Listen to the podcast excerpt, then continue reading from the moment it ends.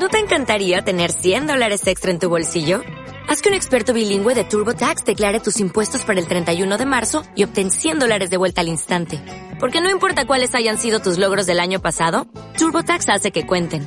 Obtén 100 dólares de vuelta y tus impuestos con 100% de precisión. Solo con Intuit TurboTax. Debes declarar para el 31 de marzo. Crédito solo aplicable al costo de la presentación federal con TurboTax Full Service. Oferta sujeta a cambios o cancelación en cualquier momento. Las 12 y 41 minutos de la mañana. Modernidades, por favor.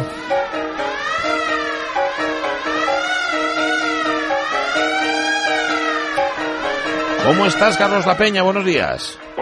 Aquí muy bien, vamos, o sea, un poco indignado eso con que vayan por ahí suplantando, pues vamos, el Menda de Lenda siempre he sido yo, ¿eh? Sí, es verdad, es verdad, pero bueno, pues nada, puedes emprender acciones legales, igual te sale bien como Ortega Cano y te tienen que pagar 40.000 napos, algo así. Oye, oye, pues no me va a venir mal, ¿eh? No, a mí tampoco.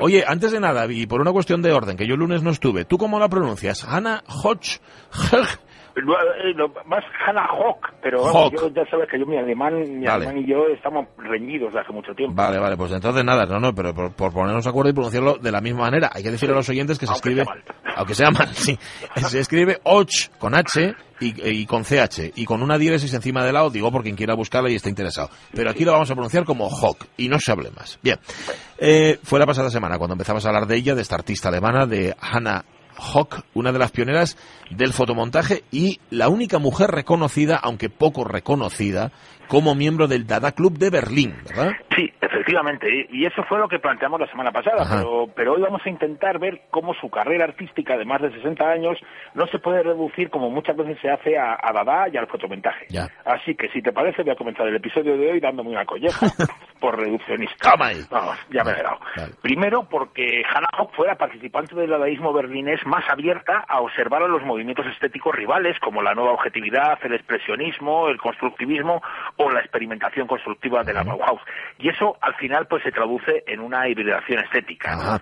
Esto supongo que tiene que ver con su participación en las exposiciones del grupo de noviembre, del November Gruppe, que era un colectivo que apareció después de la Primera Guerra Mundial, un colectivo que reunía criterios estéticos que aparentemente, vistos así desde fuera, parecían irreconciliables. Sí, vamos, a, a partir de 1920 Hannah Hock participa en todas las exposiciones de este del, del November Group por la Revolución Alemana. Con ella estaban, entre otros, pues pintores como Kandinsky, como Paul Klee o como Otto Freundlich, o arquitectos como Mies van der Rohe, o músicos como Alban Berg o Kurt Weill y dramaturgos como Bertolt Brecht, vamos, casi nadie, vamos. Eh, sus amigos dadaístas la, la recriminaron su participación en esas exposiciones, pero, pero también hay que reconocer que algunos de ellos también se negaban a que Hannah participara en las exposiciones Dada.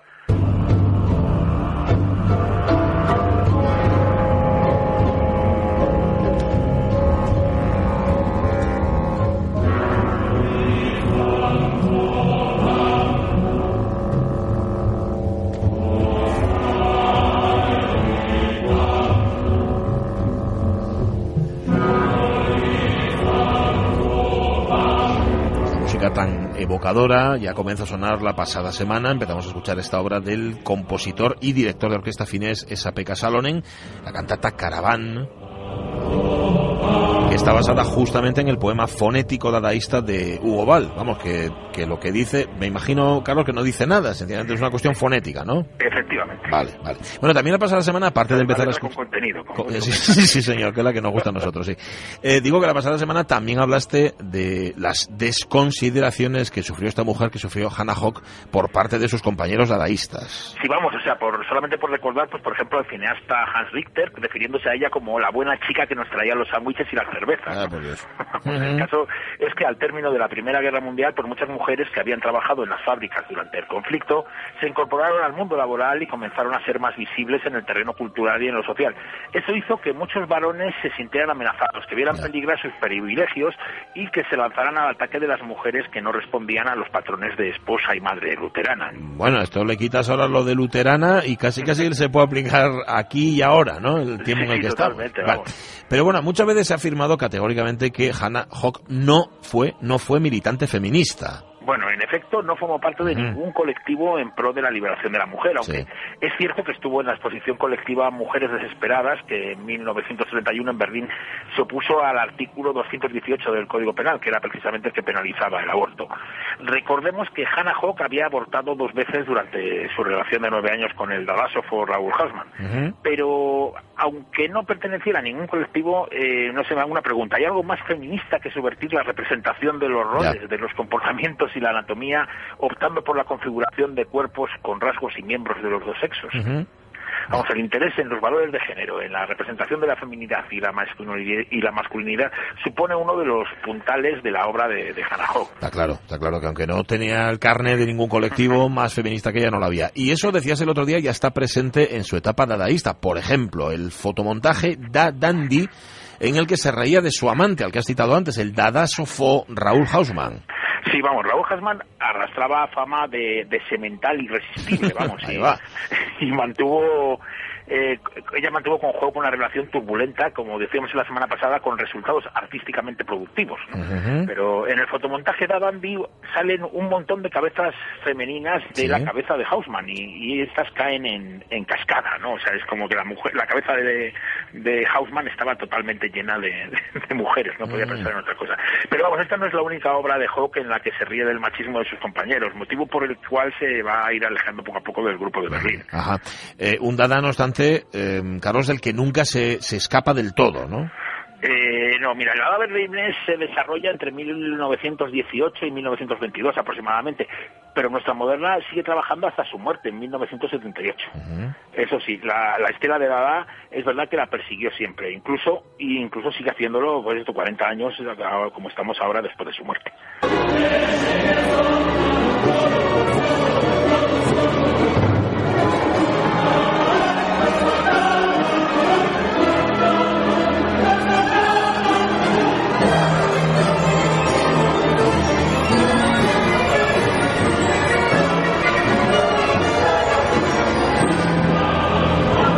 Una vez más, Carlos La Peña nos descubre obras fascinantes. Yo esto no lo conocía, Carlos La Peña. Es una preciosidad esto que estamos escuchando. Caraván de esa... Hace muy poco tiempo, es del año 2014.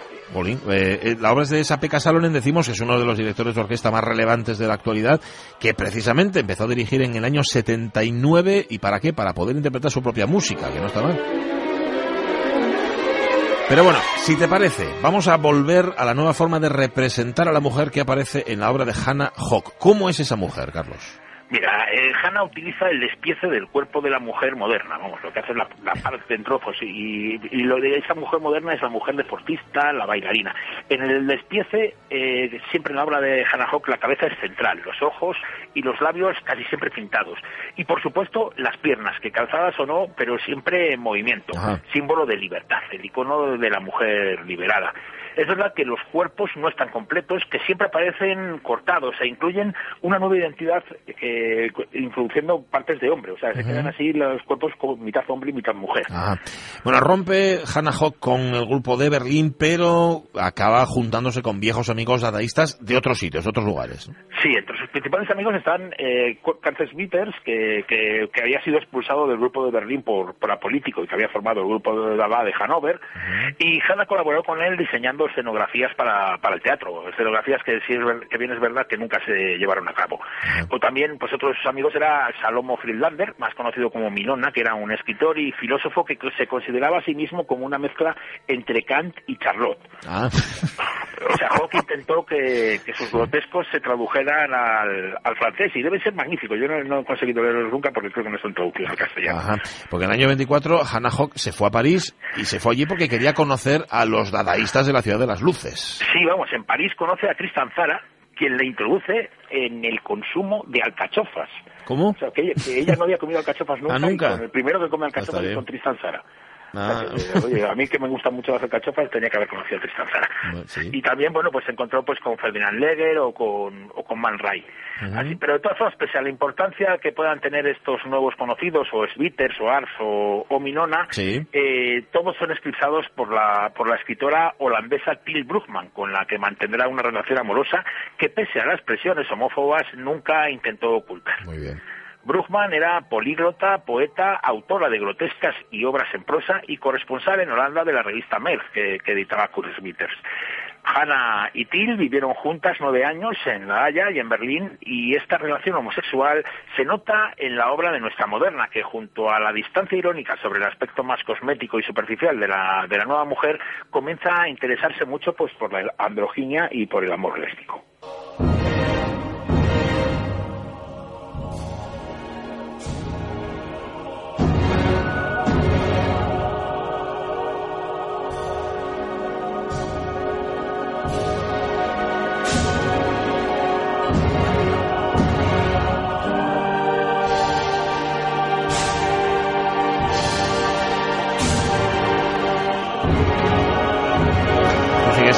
Cantata Caravan de esa Peca Salonen, una música que es reciente, como tú nos decías, pero que de haber estado compuesta antes, digo yo, 80 años antes, los nazis lo hubieran prohibido de buena gana por múltiples motivos, ¿no? Por cómo suena, por la, la base textual que tiene, por todo, ¿no? Porque claro, justamente ahora cuando Ana o Hannah Hock y Till Bruchmann rompen su relación, los nazis se hacen con el poder en Alemania. No existe relación causa-efecto entre ambas cosas, pero fue así, ¿no? Sí, y como puedes imaginarte, pues Hannah Hock no era la artista favorita de los nazis. Seguramente no. Vamos, de hecho, en 1932, que todavía no habían llegado al poder, los nazis evitaron una exposición suya de, de 40 fotos en la, en la Bauhaus de Dessau. En 1933 eh, recibió una carta del Kinsterlaben, una cooperativa de artistas, que le pedía que apoyara al partido nazi y que negara públicamente tener ascendencia judía. Ella cogió y respondió a la carta escribiendo Nein, que significa no en la misma carta, y lo que hizo fue darse de baja en la asociación. Barajó la posibilidad de huir del país, como hicieron la mayor parte de sus amigos, pero, pero una inoportuna extirpación del bocio en 1934 hizo que se mantuviera en Alemania. por Dios.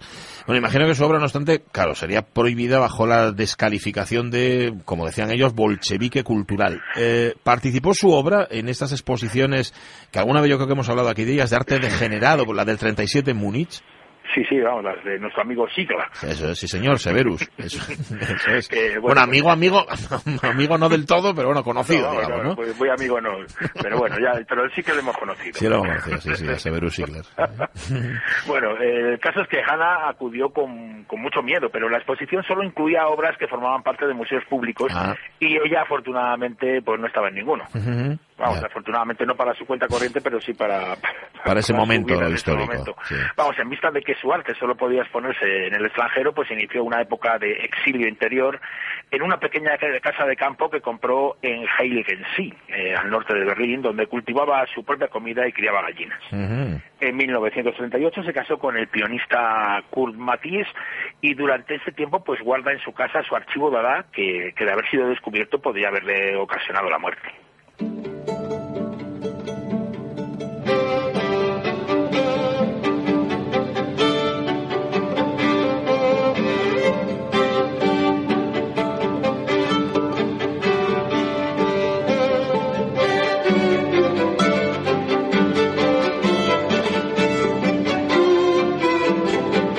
Tardaba, tardaban a aparecer la música de Erwin Schulhoff claro, hablando, hablando de estos tiempos y de, y de este entorno cultural en el que se movía nuestra moderna de hoy, esto es el alegro gallo del segundo cuarteto de cuerdas de este compositor checo del que aquí hemos hablado ya, de Erwin Schulhoff.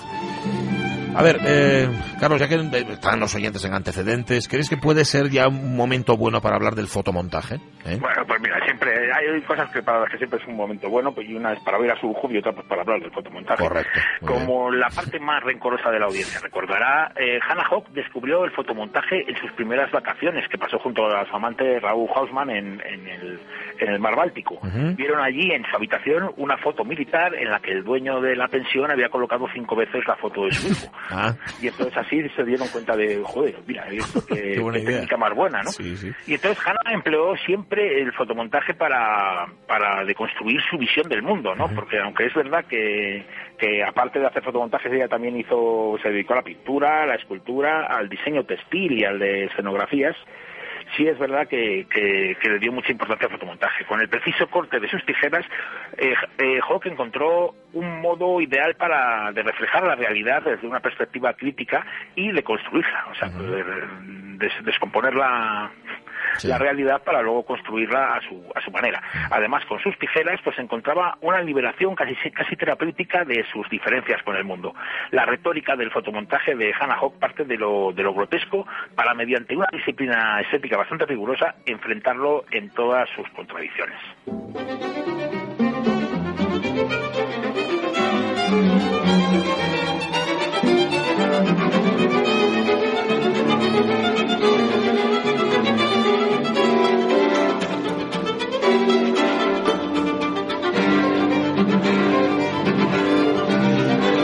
El segundo cuarteto de cuerda de Erwin Schulhoff, un compositor que, lo sabéis, oyentes de la radio mía, no consiguió acabar vivo la Segunda Guerra Mundial, algo que afortunadamente sí consiguió nuestra moderna. Sí, vamos, después de la guerra, Hannah Hawk abandonó su exilio interior y continuó con, su arte, con un arte que siempre estuvo en, en, evolución. Siguió con sus fotomontajes y con su revolución a la hora de representar a la mujer. También contribuyó con su archivo a la memoria del movimiento dadaísta pero vamos, dijo una vez ya cuando era bastante mayor que el pintor muere trabajando y ella lo cumplió el 31 de mayo de 1978 en Berlín, cuando tenía 89 años. Desde entonces su figura es recuperada poco a poco y vamos, en 2004 hubo una magnífica exposición monográfica sobre ella en el, en el Reina Sofía, que fue cuando yo la conocí. Esperemos que, que pronto podamos ver muchas más cosas y escuchar muchas más cosas de ella.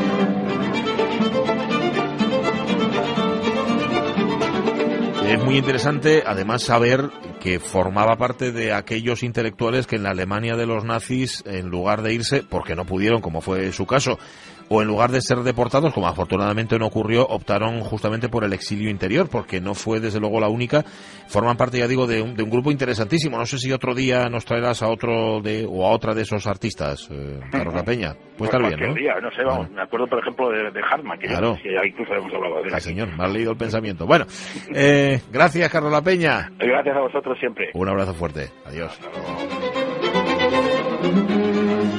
Es el momento de los descubrimientos, sí. De estos de los que luego seguramente te vas a olvidar, pero pero yo os invito, fíjate, pues, invito a lo que acabo de hacer yo, pues yo no conocía los fotomontajes de Anna Hawk y son fascinantes, están, muy bien, bueno, están muy bien porque son arte, pero a la vez son con lo divertido que tiene lo grotesco y también lo como, te como te dejan así un poco con repeluco, ¿no? Te dejan un poco respirado. Y tú que estoy yo con frío, pero vamos, que aparte de eso Hannah Hawk, nuestra moderna de otros tiempos y de echarle un vistazo a sus fotomontajes.